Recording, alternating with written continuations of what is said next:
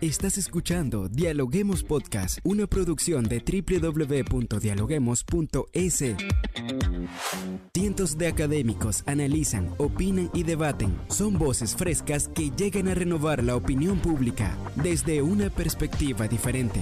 Somos la puerta de entrada a la academia. Somos el nexo de la academia con la comunidad.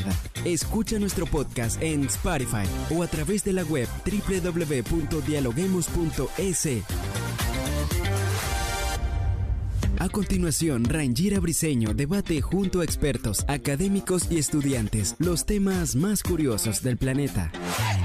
Hola, ¿qué tal amigos? Como siempre, les damos la bienvenida a un nuevo episodio de podcast. Quien les saluda, Rangira Briseño. A esta hora damos la bienvenida a todas las personas que se conectan a través de la www.dialoguemos.es, el nexo de la comunidad con la academia, para estar al día con el contexto de lo que sucede en el Ecuador y, por qué no, de las cosas curiosas que pasan en el mundo. En nuestro episodio de hoy hablamos de turismo, cómo se preparan los ecuatorianos para vivir un largo feriado. Ha llegado un nuevo feriado largo para el Ecuador y a propósito de la conmemoración del primer grito de independencia, los ecuatorianos tendrán tres días para viajar por el país de los cuatro mundos. Así que durante estos días todas las localidades del país, en la costa, Andes, Amazonía y Galápagos, ya se han preparado con una oferta turística diversa para recibir tanto a nacionales como extranjeros. Y tú no te quedes en casa, si estás en búsqueda de un destino diferente, quédate y escucha este podcast porque hoy no solo hablaremos del turismo, sino te recomendaremos algunos sitios para visitar durante este feriado. Así comenzamos. Para ello, hoy nos acompaña Javier Vallejo, él es docente de la carrera de Turismo y Hotelería de la Universidad de Cotet. Bienvenido, Javier, ¿cómo estás? Un gusto saludarte. Gracias por estar con nosotros en nuestra cabina de podcast. Eh, muchísimas gracias, Randy. Muy contento por esta invitación, agradecerte por este espacio y, bueno, tratando de aportar un poco más con tu comunidad para los podcasts, los seguidores y, y bueno, compartir la experiencia y las apreciaciones de uno desde el punto de vista profesional y de la docencia, ¿no? Así es, por cierto, un tema muy bonito como es el turismo, a propósito, como lo comentaba, de este feriado que está en puertas, se habla de buenas expectativas para los servidores turísticos y también en lo que se refiere a la balanza turística para el Ecuador. Este, según las autoridades, ha tenido un saldo positivo de 63,2 millones de dólares, pero ¿cómo ve usted la reactivación económica en el sector? Cuéntenos. Eh, este, primero, vamos, a, es importante este, arrancar a veces, todos nosotros nos nos, nos dicen feriado, nos ponemos contentos de decir, bueno, el feriado, feriado, y a veces no sabemos cuál es la razón del feriado. Y quería arrancar con lo importante de esta fecha, ¿no? Que precisamente es ahora 10 de agosto, donde se conmemora el primer grito de la independencia del Ecuador. Es importante saber qué estamos celebrando en nuestro país. Y es el 10 de agosto, la independencia del Ecuador. Esto ahí por la ley de los feriados, pues va a pasar para este viernes 12 hasta el domingo 14 de agosto. Vamos a tener tres días festivos donde, pues bueno, eh, la expectativa referente a la parte económica es muy grande. Eh, como recordamos una pandemia en el 2020 que a nosotros nos afectó, bueno, a nivel mundial afectó el turismo, las cifras estuvieron por debajo, eh, se tiene una expectativa de este año alcanzar o superar las cifras del gasto turístico que tuvimos en el año 2019, antes de la pandemia. En el 2021, el feriado 10 de agosto generó aproximadamente 42.7 millones de gasto turístico y si hablamos a nivel hotelero o, general tenemos un 40% de ocupación.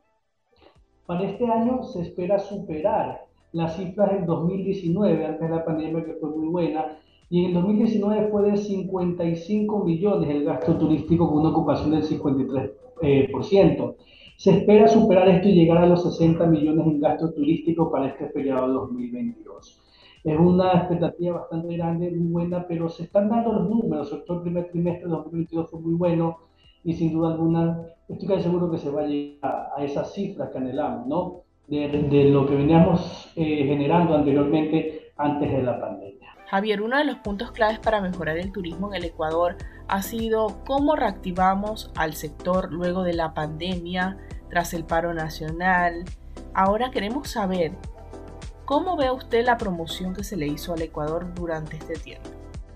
¿Qué generó el tema de la pandemia? Yo siempre he dicho, de lo malo siempre hay algo bueno. ¿Qué fue lo malo? El impacto, obviamente, el gasto que no se generó, el gasto turístico en la pandemia. ¿Cómo arrancó? ¿Cómo volvió a surgir el turismo en nuestro país? Gracias a Dios tenemos un país muy diverso y estos son uno de los factores clave de nuestro turismo, ¿no?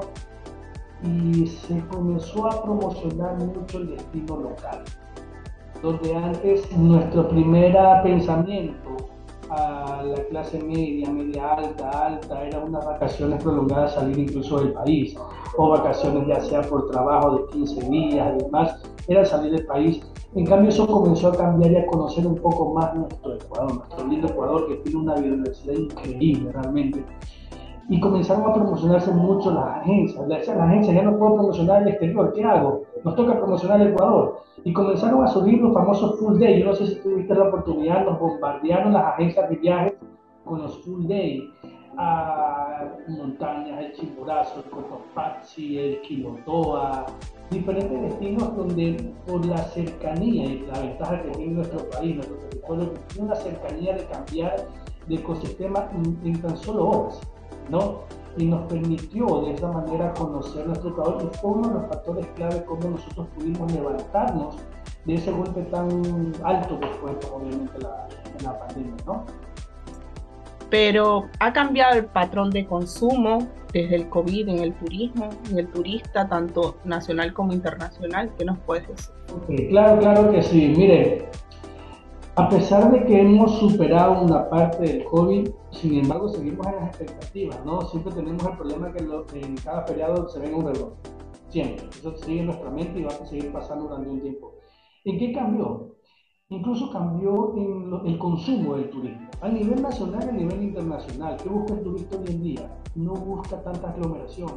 Busca lugares abiertos, espacios, donde tú puedas disfrutar de una naturaleza, y, compartir a lo mejor con tu familia sin estar rodeado de tanta gente. Eso cambió, los gustos y preferencias del turista definitivamente. Los destinos se siguen promocionando como eran antes, pero cambió su forma de, hacerlo, mucho más seguro, se siguen manteniendo los protocolos de bioseguridad en ciertos, en ciertos atractivos. Unos han soltado un poco las riendas, otros siguen manteniéndose estrictos porque eh, si bien es cierto, hemos superado una parte de la pandemia, pero bueno, todavía existen unas, eh, otros eh, casos que se siguen dando, ¿no? Y, como lo dije anteriormente, cada parte, cada este, feriado puede ser un punto de rebrote que la gente aún así consigue con ese miedo. Unos deciden no salir y otros sí salir, y los que deciden salir prefieren este tipo de, de atractivos, estos lugares abiertos. En todo caso, o a disfrutar de la naturaleza del entorno. Claro, como bien usted comenta, hay que seguirse cuidando a pesar de lo dicho por el CUE Nacional, que ha reiterado las medidas de bioseguridad para tener un feriado seguro, como bien usted lo decía. Y hablando de seguridad, algunos eh, servidores turísticos se han quejado por el tema de la inseguridad. ¿Qué tan seguro es Ecuador para visitar? Ese es un tema que sí nos está afectando mucho la verdad. Eh, un país no seguro es un país poco probable de visitar. Han puesto incluso en listas de, países de no visitar. En un momento Estados Unidos ya lo sacó en listado de países que no recomiendan visitar.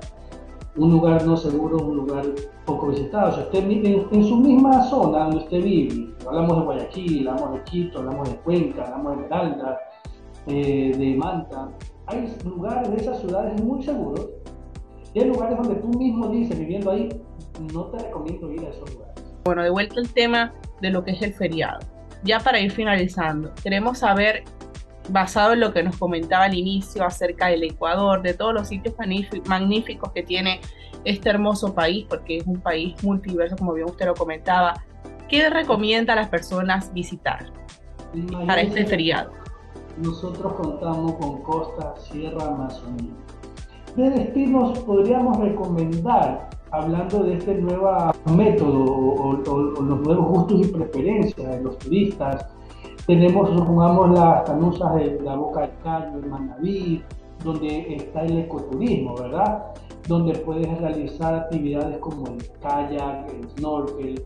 Tenemos nuestras playas maravillosas como Salinas, en San Lorenzo, Chipipe, donde también te pueden ofrecer deportes extremos, museo, tabla, vela, voleibol playero, jet ski, la pesca deportiva que te permite también a la vez integrarte con la comunidad.